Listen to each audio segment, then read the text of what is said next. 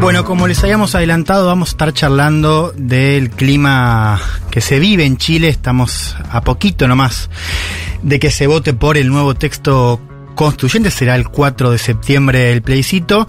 Y les habíamos adelantado, estamos en comunicación con Patricio Fernández. Él fue uno de los integrantes de la convención que estuvo redactando justamente el texto es además eh, periodista, así que nos va a poder contar, explicar muy bien lo que está pasando ahí en Chile. ¿Qué tal Patricio? Acá Juan y, Leticia te saludamos desde Buenos Aires. Hola Juan, hola Leticia, mucho gusto conversar con ustedes. Un placer. Pato, contanos eh, ante todo cómo se vive el clima allá, y estamos a poquito nomás que se defina. ¿Cómo viene el pulso? A ver, está, está bastante incierto eh, eh, desde hace ya aproximadamente un par de meses, dos meses, que las encuestas sistemáticamente van mostrando una fortaleza del rechazo, o sea, en contra del nuevo texto, pero en las últimas semanas ha empezado a girar eh, de algún modo esa tendencia y en las encuestas que han aparecido este fin de semana se va acercando se supone el, em, la, la opción del apruebo a la del rechazo. Las encuestas, como sabemos, en los últimos años tienen una, se les cree, se les cree a veces, cada cual busca la suya para entusiasmarse con sus propios números, pero la verdad es que cuesta decir hoy día cómo va a terminar este plebiscito. Vimos que hubo un acuerdo importante promovido por el gobierno de Gabriel Boric con otros partidos acerca de, bueno, cambios, ¿no? Reformas que buena parte del arco político va a discutir, o sea, después del plebiscito. Eh, ¿Cómo evalúas eh, ese acuerdo? ¿Querés contarnos un poco más de cuáles son los principales puntos y si crees que, que va a influir y cómo, no? Sí. Mira, si hay algo que uno pudo ir constatando diría yo, a medida que avanzaba este proceso constituyente, que generaba resistencias por algunas cosas que se vieron en el funcionamiento de la misma convención. Esta fue una convención eh, donde los partidos políticos tuvieron mucho menor presencia que las listas de independientes, mm. eh, donde estaba representada una comunidad chilena socialmente muy bien diría representada, eh, pero al mismo tiempo por mundos experiencia política, algunos, er, varios de ellos se hicieron conocidos en los tiempos de estallido social por sus performances callejeras, digamos. Eh, otros provenían de grupos de, peleas por la defensa de los glaciares, por eh, de grupos feministas, o sea, hubo mucho de aquismo. Todo esto hizo que este proceso, eh, que además comenzó en un momento de mucha tensión, cuando todavía había protestas callejeras fuertes. Eh, de hecho, el día de nuestra inauguración, el primer día, las protestas en la calle y adentro de la convención eran casi unas. Por lo tanto, se fue viendo acá una la tensión del estallido social quedó, diría yo, recluida en mm. este eso adentro de la convención. Eso la fue mientras las calles se tranquilizaban y la sociedad buscaba, la comunidad buscaba más estabilidad y calma y ahí adentro permanecían tensiones, peleas, en, en una instancia que muchos hubieran deseado que fuera de mayor encuentro, de construcción apacible, en fin. Esa situación eh, que no obstante eh, fue llevando también a un, un, avance, diría yo, en las relaciones humanas dentro de la convención, hacía caer en la cuenta de que este proceso, o a mí me hizo caer en la cuenta de que este proceso no terminaría con el funcionamiento de la convención. Y tengo la impresión de que el mundo político y también el gobierno han terminado por creer esto mismo. O sea, que acá se entrega un texto que lleva las transformaciones fundamentales, un acuerdo político, eh, social, cultural, en lo esencial, que es la democracia paritaria, un Estado social de derechos que sustituya ese, Estado subsidiario neoliberal de la Constitución de Pinochet, nuevos estándares ecológicos, mayor eh, desconcentración del poder territorial y reconocimiento de las diversidades culturales muy manifestado en la plurinacionalidad. Pero al mismo tiempo, por las características que les decía de la Convención, no termina de ajustar con toda precisión cada una de estas tuercas. Mm. La propuesta del mundo político eh, de los partidos partidarios del, del eh, apruebo y del gobierno, eh, que son también los del gobierno, respecto de esto, apunta justamente a eso, acotar el tema plurinacional, a proponer ajustes y reformas al sistema político, que es de los ámbitos que mayor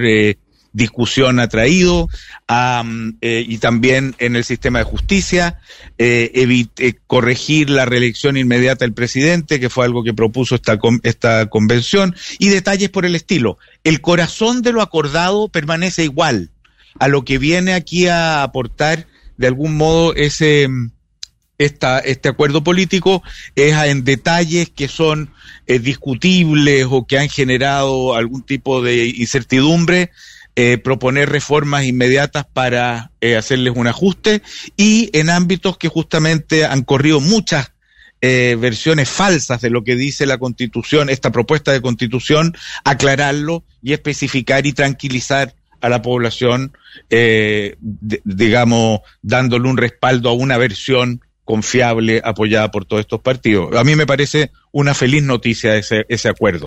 Pato, Leticia te saluda, ¿cómo estás?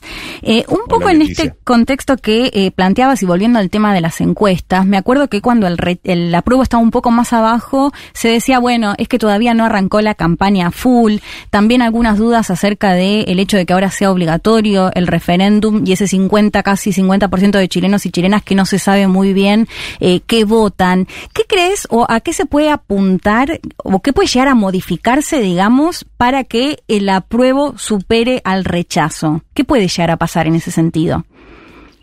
A ver, yo te diría que de los primeros motivos para que un porcentaje importante de la ciudadanía se fuera distanciando del afecto al proceso tuvo que ver con lo que le decía antes, la composición de los constituyentes. O sea, hubo escenas, espectáculos, mm. em, eh, acciones más o menos ridículas, propuestas disparatadas, que, que, fueron, que fueron rodeando este proceso eh, de una cierta, no sé cómo le vamos a llamar, pero una falta de confianza que se fue, que se fue entrando. Ahora, al, al, terminar el proceso, como al mismo tiempo cada norma tenía que ser aprobada por dos tercios de los miembros de la convención, esos eventos eh, extravagantes, que siempre son de minorías muy pequeñas pero muy noticiosas, fueron dando lugar al, al, articulado aprobado, que no dejó pasar ninguna de esas extravagancias. O sea, el texto aprobado en realidad es bien distinto de la imagen que para muchos puede tener la convención. Entonces, el fin de la convención y el que la discusión pase a la política nacional, a los mundos culturales, a, la, a, otro tipo, con otro tipo de protagonistas, yo creo que fue ayudando a poner en su sitio, eh, digamos, y darle un poco más de, eh, de rigor a la discusión que se estaba teniendo y eso ha permitido que vaya subiendo de alguna manera el apruebo. Creo hmm. que lo que va a estar muy en juego el día de la elección es ¿qué da más confianza de llevar adelante cambios con sensatez, que, transformaciones que son reales, que es lo que cuesta creerle al mundo de la derecha que está por el rechazo, que dice e insiste que igual los quiere hacer pero en otra modalidad, eh, o al apruebo, cuyos cambios gruesos yo diría que la, la población los suscribe, pero existirá en muchos el temor de si esos ajustes, muchas veces templadores de lo que aquí se dice, van a realizarlo efectivamente si en su interior también tienen unos grupos de izquierda más extrema o más vociferantes que generan desconfianza. Es decir, creo que hay un, acá un gran concurso por la confianza. No son dos modelos radicalmente enfrentados de sociedad los que están al menos en el discurso. Yo creo que debajo del discurso la derecha, la derecha chilena esconde un no deseo de cambio, pero en el discurso no lo dice así. Entonces va a estar muy mucho eso en juego y por eso es que creo que este paquete de reformas que mencionaba Juan, que eh, propuso la, mm, los partidos del apruebo, dan también una plataforma de, de, mayor eh, confianza y estabilidad de que hay un compromiso por llevar adelante mejoras en aquellos espacios que generan duda. Y Pato, ¿qué, refleja esto que estamos conversando, digo, esta posibilidad de que el rechazo, después de un proceso que arranca con casi un 80% votando a favor de apruebo, digamos, en un clima eh, muy en contra, si querés, de la constitución del 80 y esto que vos decías, el, esquema neoliberal del modelo anterior, ¿qué refleja del Chile actual esta incapacidad de la prueba para imponerse, al menos en las encuestas, de manera categórica, ¿no? Después de ese casi 80% que tuvimos hace no tanto tiempo. Bueno, le podemos dar vuelta ahí a esa pirinola un buen rato, eh, buscando y ojalá acertáramos en la mayor parte de los de nuestras observaciones, pero a ver, yo creo primero es mucho más fácil concitar una gran mayoría para saber lo que no se quiere que para especificar lo que se quiere. Este es un problema y un tema de las democracias, yo diría, hoy día eh, por todas partes. O sea, hay una gran dispersión em, de identidades, de causas diversas, etcétera, que no se congregan necesariamente en partidos políticos cohesionadores y que todas ellas están en contra del statu quo pero mm. cada una de ellas quiere a su vez enfatizar distintos aspectos hacia adelante. Esa, esa realidad hizo que justamente lo que nos unía en tanto voluntad para terminar con la constitución del 80 y hacer un cambio respecto de lo de, de, la política llevada en los últimos en las últimas décadas no concitó un encuentro en la convención eh, lo suficientemente convincente como de decir aquí estamos todos en la construcción de un proyecto común. Eso demostró que Chile todavía es un país muy fragmentado, que Chile es un país que, que tiene espacios eh, de incomunicación muy radicales, tanto cultural como socialmente. Quiero decir, en, hay barrios en los que en Chile se vive como, como en, eh, como en Centroamérica, hay barrios en los que se vive como en Europa, eh, y esos barrios muchas veces entre sí no tienen lugares de encuentro donde la gente se, se miren unos a otros y, y conversen. La, ese espacio público está muy fragmentado, muy destruido, muy disperso.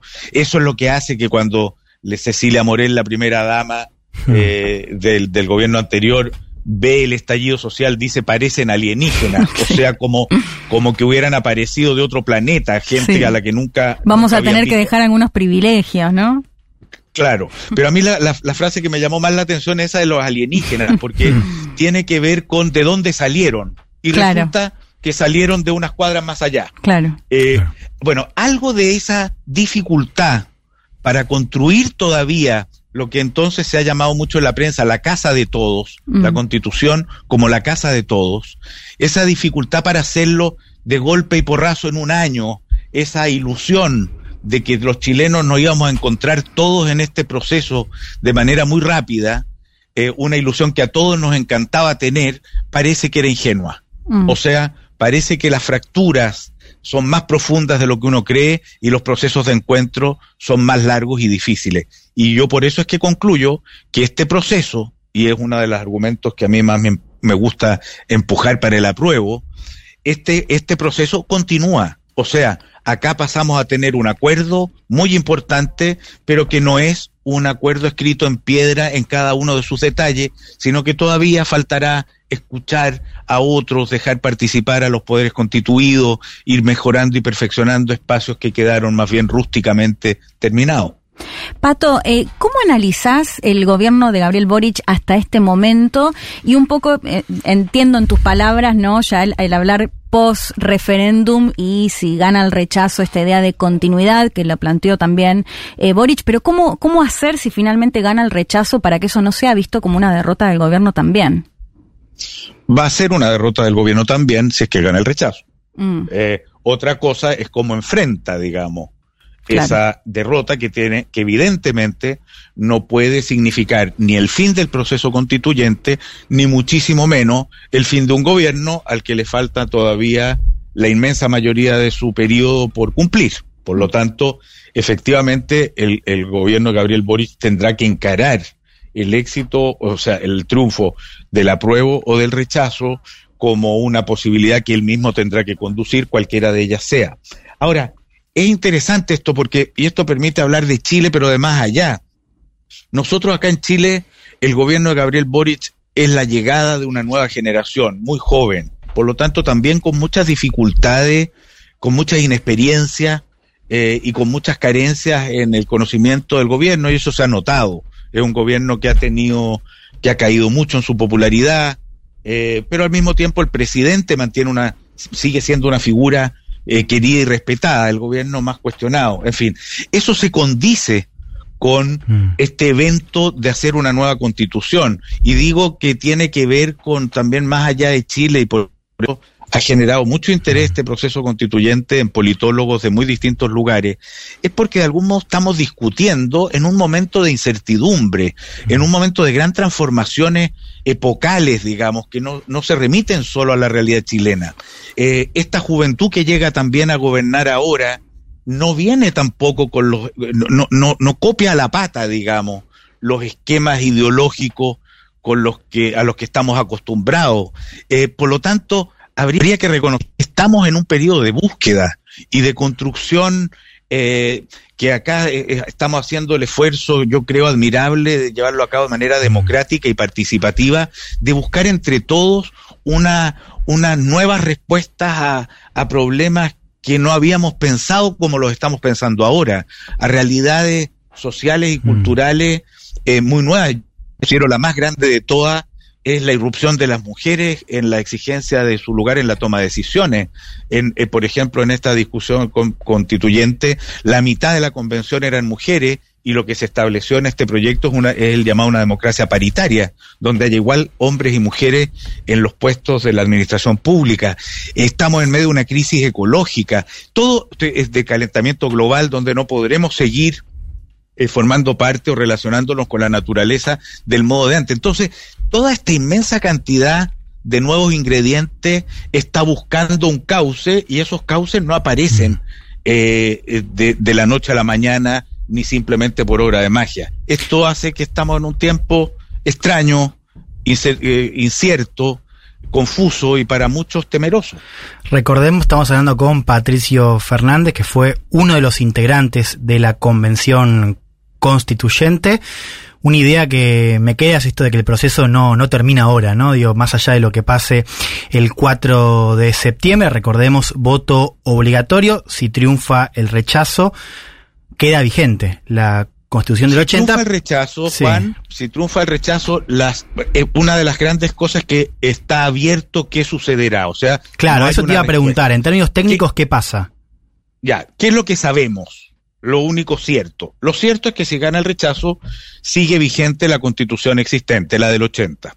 Pero al mismo tiempo, sabemos que en el plebiscito que le dio eh, inicio a este proceso constituyente, un 80% de los chilenos dijo que ya no quería esa constitución. Hmm.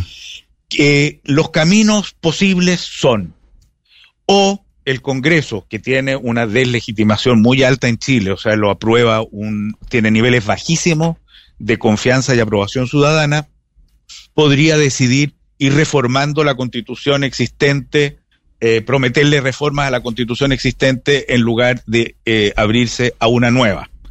Eh, yo creo que eso a la ciudadanía le resultaría bastante insoportable. Otra postura que se ha puesto sobre la mesa es la idea de nombrar ahora un comité de expertos que lleve adelante una nueva constitución. Yo creo que eso parecería todavía más contraintuitivo respecto de todos los movimientos que hemos tenido en Chile en los últimos tiempos, hmm. eh, donde más bien los deseos de participación y democratización son muy fuertes.